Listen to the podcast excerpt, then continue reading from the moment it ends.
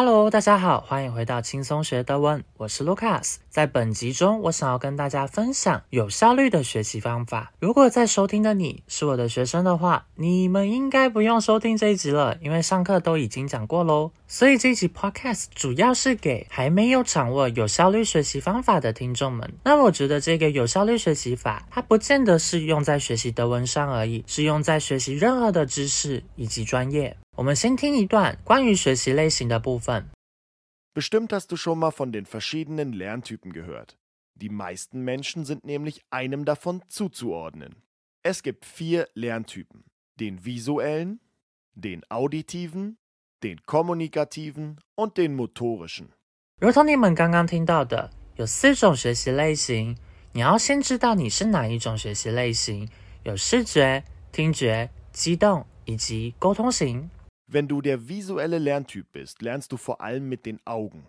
Für dich ist die übersichtliche Struktur eines Themas wichtig und Mindmaps kannst du dir super einprägen. Um besonders effizient zu lernen, solltest du dir Schwieriges verbildlichen.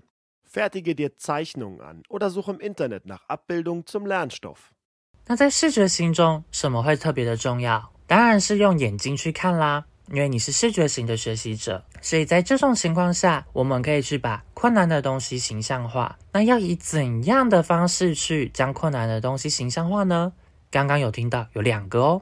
第一个方法是把它画出来，而第二种方法也是我常使用的，去网络上找图片。Kannst du dir in den Vorlesungen schnell merken, was dir der Dozent erzählt? Dann bist du auditiv veranlagt. Hier ein Tipp. Nimm dich auf, wie du deine Skripte oder Zusammenfassungen laut vorliest. Wenn du das Ganze dann abspielst, kannst du dir den Stoff super einprägen.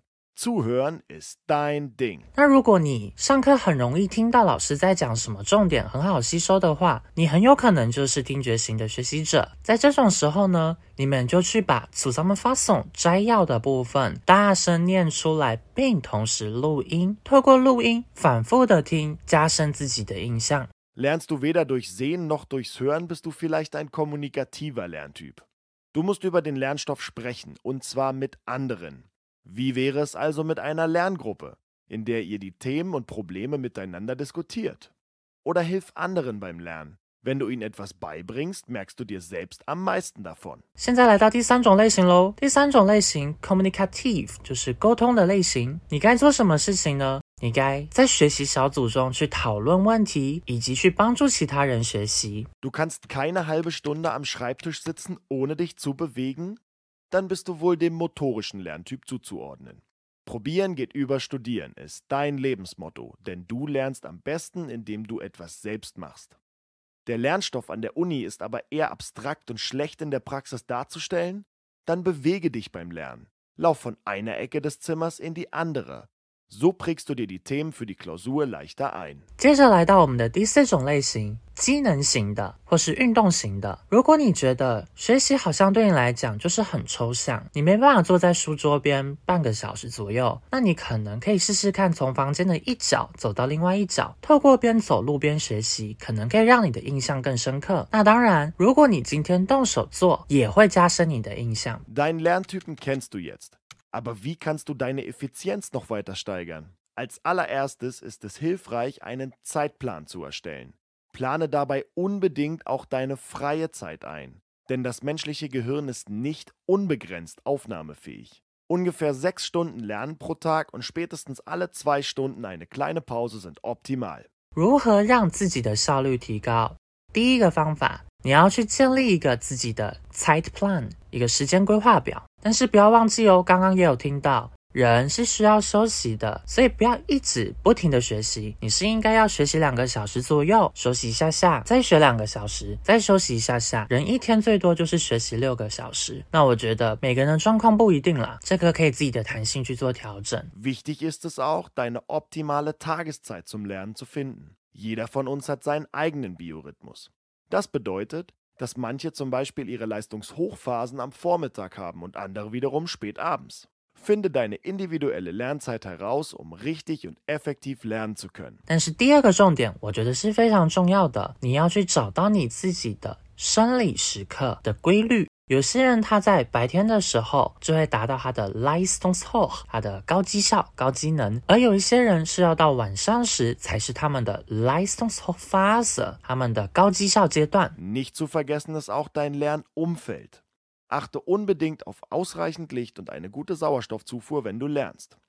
Außerdem solltest du potenzielle Störfaktoren wie dein Handy ausschalten. 那当然，除了刚刚上面讲到的建立自己的时刻表，还有找到自己的规律之外，你还要去注意学习的周遭是否有足够的灯光，也要去注意一下环境的氧气。因为如果一个环境充满着 CO2 二氧化碳的话，会让你们昏沉沉的，会想睡觉。那当然，最重要的就是把你们的手机要么关机，要么丢一边，因为这些都是 Ablenkung，让你们分心的东西。Jetzt zeigen wir dir, wie du beim Lernen Höchstleistung erbringen kannst. Unser Gehirn funktioniert am besten, wenn das Wissen verknüpft wird. Dazu gibt es auch einen Fachbegriff, nämlich kumulatives Lernen. Hier sind ein paar kurze Tipps, wie du das am besten umsetzt. Verknüpft dein neues Wissen mit dem, was bereits vorhanden ist. Geh zum Beispiel alte Klausuren durch, um herauszufinden, welche Vorkenntnisse du schon hast. So kannst du dich nicht nur mit den Aufgabenstellungen der Professoren vertraut machen, sondern auch herausfinden, welches Wissen bereits gefestigt ist 再来呢，我们要做什么事情？我们要去强化知识，把知识去做连接，所以 Wissen verknüpfen，怎么样的方式去强化印象、强化知识呢？不知道你们有没有听到刚刚那一段有讲到，透过去写考古题的方式，可以让自己的印象加深。一来是你可以知道老师上课讲了哪些重点，有做这样的强化；第二个优点是，透过写考古题，可以让你清楚的知道哪边是会的，已经很熟的了，哪边是还需要加强的。Beschäftige dich mit dem Stoff. Dann kannst du ihn dir auch besser merken. Eine gute Methode dafür ist der Selbsterklärungseffekt. Erkläre den Stoff zum Beispiel deinen Freunden. Wenn du nämlich den Inhalt deinem Gegenüber gut erläutern kannst, dann hast du ihn auch selbst verstanden. 那当然，这个技巧也是我很常使用的， 叫做自我说明。因为我也始终认为，如果你今天讲得出来，代表你对某一件事情是有完整的理解的。就像是我可以很清楚的讲所有的文法，可以教，而很多学生他们是听过这个东西，知道有这个的文法存在，可是他不会用，那也讲不出来。所以我觉得学习上如果能达到自我说明，基本上八九不离十，你的掌握度是很高的了。Auch das könnte helfen. Markiere wichtige Inhalte im Text und schreib Informationen in deinen eigenen Worten heraus. So sortierst du den Inhalt und dein Gehirn kann den Lernstoff besser aufnehmen. 那还有什么学习方法呢？有把重要的关键字、重要的内容画起来。那最重要的是，你必须要用自己的话去将这些资讯做摘要写下来呀、 Das Gelernte muss anschließend auch archiviert werden. Verzichte also nach dem Lernen auf ein Kontrastprogramm. 另外呢，刚刚也有听到，睡前应该要将你学习到的东西做文档归类。怎样的归类，怎样的储存呢？就是睡前再稍微看一下书， Grundsätzlich hilft es auch, Rituale einzuführen, die deinem Gehirn dabei helfen, leichter in den Arbeitsmodus zu schalten. Zum Beispiel kannst du dich in der Bibliothek immer an den gleichen Platz setzen oder so etwas wie dein Lern-T-Shirt einführen. Immer wenn du es dann trägst, signalisiert dir dein Gehirn, dass es Zeit ist zu arbeiten.